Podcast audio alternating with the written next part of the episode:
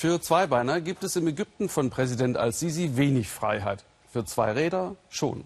Ungewöhnlich ist nur, wenn eine Frau den Roller steuert und jede Fahrt zu einer kleinen Demonstration für Frauenrechte macht. Für die Ägypten übrigens einmal weltweit Vorkämpfer war, zu Anfang des letzten Jahrhunderts. Esther Saub über eine selbstbewusste Alexandrinerin und ihr Motto Let's Scoot. Rush Hour in Alexandria und mittendrin eine Frau auf dem Motorroller. Das ist nicht verboten, aber für ägyptische Männer sehr gewöhnungsbedürftig. Shema Ali ignoriert diese Konvention seit drei Jahren. Auch weil der Roller sie am schnellsten ans Ziel bringt. Sie hat Englisch studiert und leitet einen Kindergarten.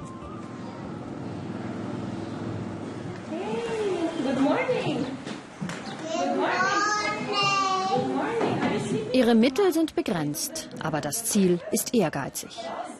Sie will eine neue Mädchengeneration erziehen, selbstbewusst und eigenständig. Ich möchte, dass die Mädchen in meinem Kindergarten anders werden, als wir es sind. Sie sollen wissen, dass sie als Mädchen das Recht haben, zu machen, was sie wollen, ohne Fesseln. Sie sollen ihren Platz in der Gesellschaft kennen. Wir machen hier keinen Unterschied zwischen Mädchen und Jungs. Seit Schema klein ist, geben Männer den Ton an, auch im Straßenverkehr. Noch immer fahren Frauen hinten, im Damensitz.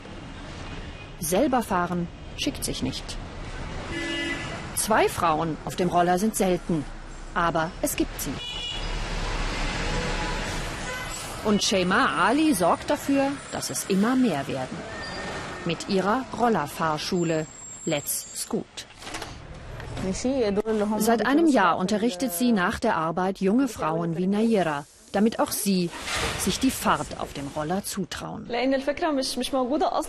Sowas ist hier völlig unüblich. Deshalb hat sich meine Familie am Anfang gewundert. Aber inzwischen sind sie überzeugt, dass wir diese Idee publik machen sollten. Denn wenn ich mit dem Auto fahre, bleiben vier Plätze leer. Das ist doch unlogisch. Da gibt es bessere Verkehrsmittel. Umgerechnet 50 Euro zahlt Nayera, damit sie dieses bessere Verkehrsmittel fahren kann. Shema legt viel Wert auf Sicherheit, obwohl noch nicht einmal der Helm vorgeschrieben ist in Ägypten. Das Argument der Fahrlehrerin, wo sich keiner an Verkehrsregeln hält, müssen Rollerfahrerinnen sich selbst schützen. Trotz der Gefahr im Straßenverkehr hält Shema das Zweirad für das sicherste Verkehrsmittel, gerade für Frauen. Wir Frauen haben keine Zeit, unser halbes Leben im Auto oder im Taxi zu vertrödeln. Und wenn du zu Fuß gehst, wirst du angemacht. Der Roller sorgt dafür, dass die Männer sich dir gar nicht erst nähern. Wann immer Frauen aus dem Haus gehen, sind sie sexueller Belästigung ausgesetzt. Männliche Blicke und Sprüche begleiten sie auf dem Weg zur Uni oder zur Arbeit. Eine Frau, die sich wehrt, erregt Aufsehen. Viele bleiben daher still oder weichen auf separate Frauenwagen aus. Ganz anders die Emanzipation auf Rädern, wie Shema Ali sie fordert.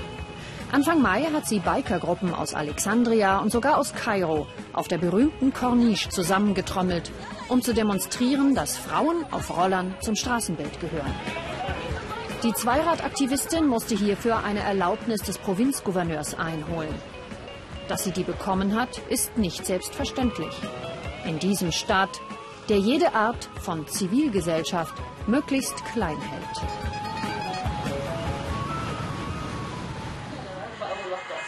Shema Alis Vater, ehemals Profifußballer und Schiedsrichter, ist stolz auf seine Tochter. Was ist denn das Problem, wenn eine Frau Mofa fährt? Im Gegenteil, ich sehe das als Schutz für ein Mädchen.